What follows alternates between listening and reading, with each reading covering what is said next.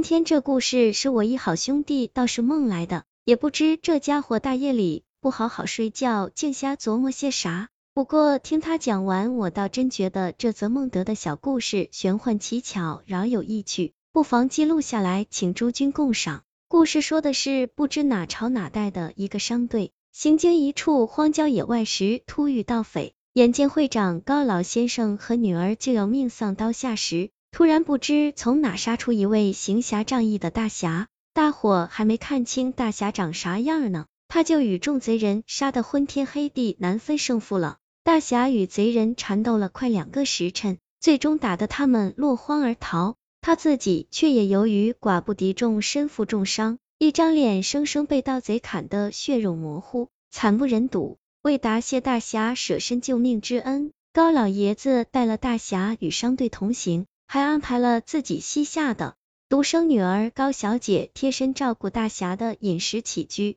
高老先生的意图不言自明，他有意招赘大侠做自己的女婿，以报答他的相救之恩。高小姐年方二八，人比花娇，玲珑剔透，如他又怎会猜不到父亲的心意？可对这位救命恩人高小姐，满心里有的只是敬重，却无丝毫无关风月。大侠许是猜到了小姐心中的为难，待商队行至闹市坦途时，便作别高小姐父母，自行去了。人们的情感往往就是这样，相守不知情深，逝去方知惘然。高小姐回府后，日日思念大侠，深悔自己当初不该拒绝他的情谊，最后竟至于相思成疾，缠绵病榻。高老先生此生就这一个千金。急得四处求医问药，做法祈福，无奈高小姐的病势日料沉重，竟到了气若游丝、命悬一线的地步。有天一大早，卧床多日的高小姐竟三步两步跑到了大门口，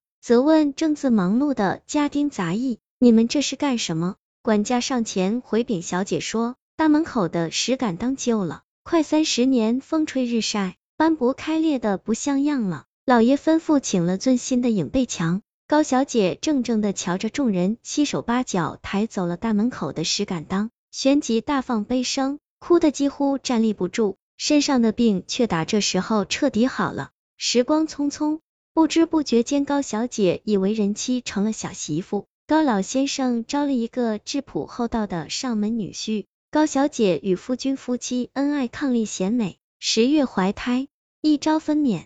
这鬼门关前可不分三六九等，高小姐挣扎了将近五个时辰，接生婆换了一波又一波，眼瞧着就要一尸两命了。这时候就见弥留之际的高小姐从贴身荷包里摸出来半枚药丸，一口吞下，不出一个时辰，她便顺利诞下一个大胖小子，母子平安，化险为夷。梦里年华悠忽而过，半梦半醒的恍惚间。倒是看见一位鹤发童颜、神情慈蔼的老妇人，正在给绕膝的孙子孙女讲故事。只听老妇人缓缓说道：“奶奶这辈子差点死过三回，一次是少时随你们祖爷爷行商遇劫匪，一次是相思成疾险些命中，再有就是我生第一个孩子的时候，难产都到了鬼门关口。你们知道都是谁救了我吗？小孩子们自然不知。”老妇人又道。是我家府上大门口的石敢当，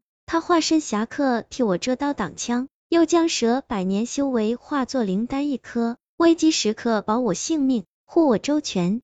孩子们，你们可知他为何救我？熊孩子们又是猛然不知。老妇人笑了，说道：“只因我幼时日日陪伴，坐在门槛上与那石敢当谈天说笑，还尽己所能的唱歌跳舞给他看，想方设法逗他开心。”那时的我，总当他是个活物。孩子们啊，纵使人心险恶，世道艰难，你们总要留心记着奶奶的话。若以赤诚无瑕之心坦然相待，就是快完时亦能通灵开窍，结成以报。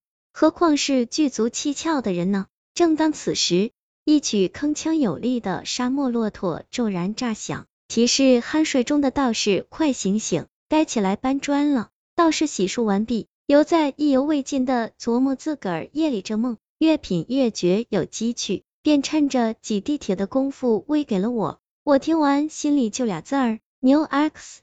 别人随随便便发个梦都如此言有记忆无穷，想来这神神叨叨说书人的角色，我是该让贤啊。